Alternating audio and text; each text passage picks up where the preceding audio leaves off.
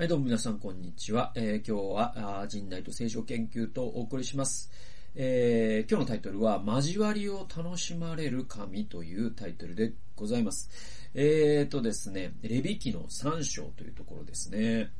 で、えっと、ね、長かった出エジプト記も終わりまして、レビ記に、えー、今日から入っていくわけでございます。で、このね、僕のデボーションで言うと、去年の12月ぐらいのデボーションになるんですけれども、えー、この箇所ね、うんと僕の、うんとメモを読んでいきますと、二度読んだが心に留まる一節はなかったっていうね、これ面白くて、僕の、まあ、デボーションね、あのー、えーと、なんだっけな、あのー、えー、ウェン・コデイロっていう人が書いたデボーションガイドブックっていうかね、デボーションでこういうやるんだよっていう、え、まあね、あの、ガイド、ガイダンスがあって、まあ僕はそれに準じて、あの、デボーション毎日してるんですけれども、ね、一章を読んで、そして特に心のに留まった箇所をメモをして、で、えー、そして学んだことを書いて、えー、そしてタイトルをつけて、えー、そして、えー、終わるという、まあそういうジャーナリングをしてるんですよね。で、そのジャーナリングの中で別に、ね、二度読んで別にこれピンとこる、これ別に特にねえなっていう時もあるじゃないですか。でね、なんかね、特にねえなっていう時に、なんか無理くり一節を選ぶみたいなことを不自然にしなくていいんだなって途中から気づいて、僕。別にそう、別にいいっすよ。なんか、それで別にあなたの、なんか霊的なレベルが下がるとか全然ないですから。全然ない。で、あと、霊的レベルってなんじゃそれって話だしね。そんなものないからね。で、えっと、あのそういうなんか 霊的なラベル付けを人にするのは本当やめた方がいいと思いますよ。で、えっ、ー、と、まあ、あの、ちょっと僕は、あの話取れましたけれども、そんな形で別に、えー、心に留まる一節はなかったんだけど、でも全体から学べることっていうのは必ずあるわけで。で、3章読むときに、これ僕あの、仲介書と一緒にね、えー、今、あの読んでいってるんですよね。で、仲介書ってまあ結構、もうこの電話帳ぐらいある仲介書があって、そしてすごい重いんで、もう Kindle に入れると、うんと、もうその、えっ、ー、と、重さがなくなるんで、今 Kindle に仲介書を入れて、結構7000円ぐらいしましたけど、買ってね、電子書籍で。で、えー、それもう重宝してますよ。で、その仲介書と一緒に読むと、あ、こういうことで、こういうことが言われてるんだみたいなことは、やっぱ聖書だけ読んでても聖書ってわからないところあるんで、え、いろんなことがね、分かってくるんですよね。でね、あの、仲介書によると、このね、あの、レビキ三章ってちなみに、あの、和解の池に、あの、その、幕屋で捧げる、その生贄ってあるんですね。で、神様の前に、イスラエルの民が、その、お牛であったりとか、子羊であったりとか、そういったものを、その、宗教的儀式として捧げる、その血を流して、えー、っていうことがなされていたわけです。で、ちなみに、まあ我々クリスチャンの立場っていうのはもうその生贄っていうのはあイエス・キリストによって完全に成就したので、我々はもうこれ以上生贄を捧げる必要はないっていうのが、まあクリスチャンの立場なんだけれども、旧約聖書においてはそれがなされていた。で、そのなされていた時に、えー、っと、レビキの3章でね、あの、交わりの生贄っていう言葉が出てくるんですよ。一節ね。その捧げ物が交わりの生贄の場合は、捧げようとするのが牛であるなら、オスでもメスメスでも傷のないものを主の前に捧げなければならないと。はい。で、あの、仲介書によるとですね、この交わりの生贄と訳されているこの生贄は、えー、別の訳し方では、和解の生贄っていう風にも呼ばれてるんですって。だから、あの、同じヘブル語が交わりの生贄と訳されたり、和解の生贄と訳されたりするってことです。で、この捧げ物の特徴は、それを捧げた礼拝者たちが食べることができる唯一の捧げ物だったっていうところなんですよ。だからその、捧げた以上、それで燃やし尽くさないと神様に捧げたことにならないっていうのがあるじゃないですか。で、まああの、あの、日本で言うとね、あの、まああの、お仏壇とかね、あるお家っていうのが、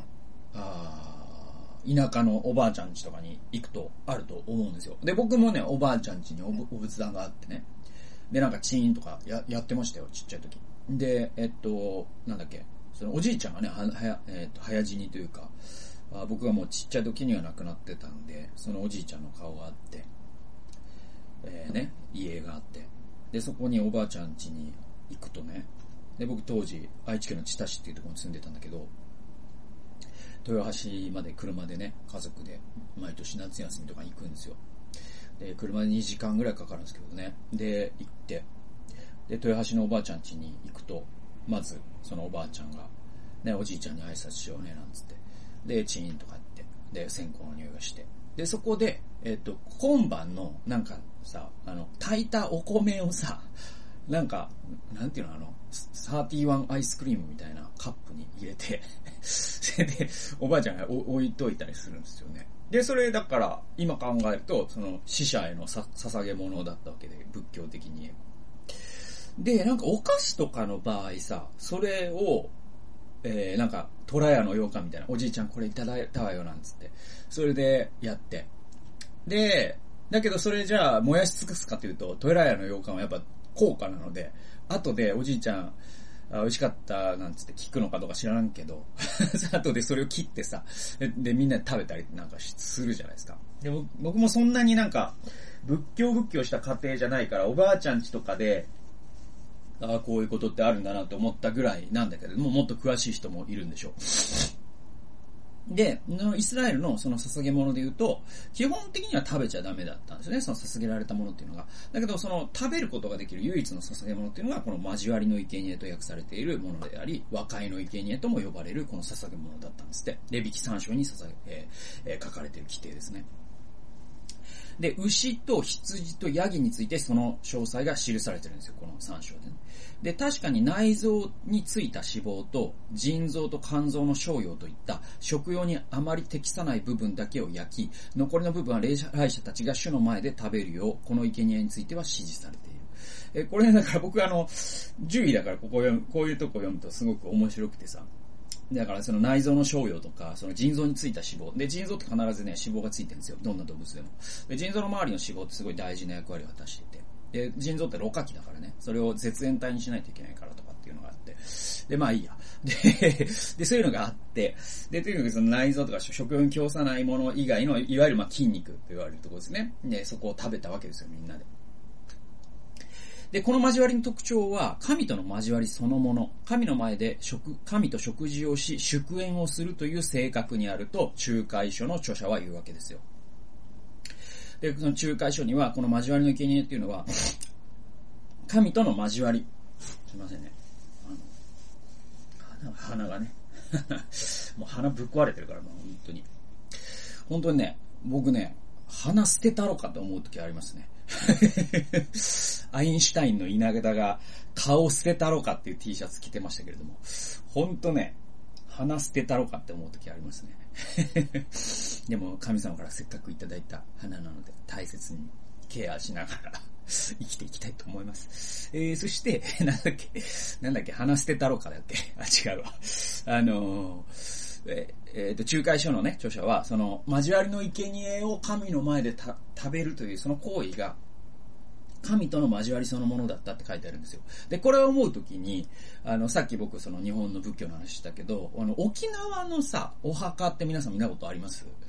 で、僕、あるんですよ。で、これ面白くて、沖縄のお墓って本当本州の沖縄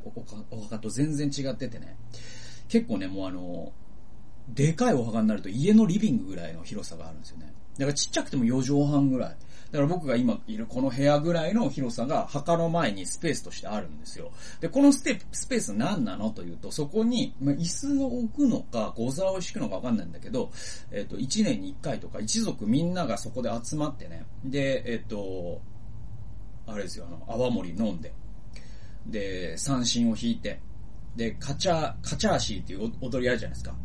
あ、いやいやささみたいなやつ。で、で、みんなその先祖の前で踊って飲んで歌って話して、っていう文化があるんだそうです。で、これ僕沖縄の人に教えてもらった、あ、そうなんですね、なんつって。で、これね、あのね、実は台湾も同じなんですよ、お墓が。だから多分沖縄って台湾文化の影響を、日本のね、本土の文化の影響と同じぐらい受けてた場所だっていうのは、それを聞いてもわかるんだけどね。で、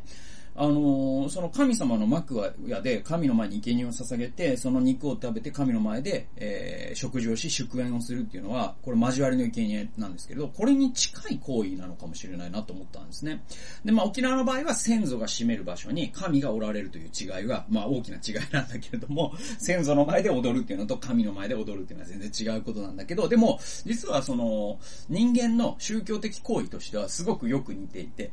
沖縄でね、その、お墓の前で、えー、食べて歌って踊るというのは、これ人類に普遍的なね、レヴィストロスとかね、見読むとわかるんだけど、どんな文化にもそういう文化ってあるんですよね。で、それはやっぱりその、えー、この世とあの世を隔てるところに、やっぱり飲食っていうのを介するんですね。で、このヘブルの、その、交わりの生贄っていうのも、そういったものの類で、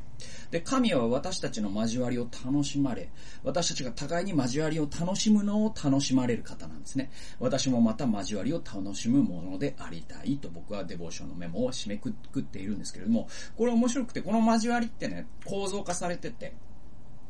あの、神様の幕屋でそれを食べるときに一人で食べるってことは想定されてないわけですよ。だから神との交わりの生贄でもありながら、神と一対一で交わる交わりの生贄ではないんですよ。なぜなら共同体みんなで楽しんで、そして祝宴を開いて、えー、交わりを楽しんでいる、みんなが交わりを楽しんでいるのを、えー、神様が楽しむっていう構図になってるんですね。これ沖縄のお墓もそうなんですけども、だから、実はその、まあ、あの、ボンヘッファーとかも言ってるけれども、その神との交わりって、それプロテスタントってですね、神と一対一の我、まあ、あの、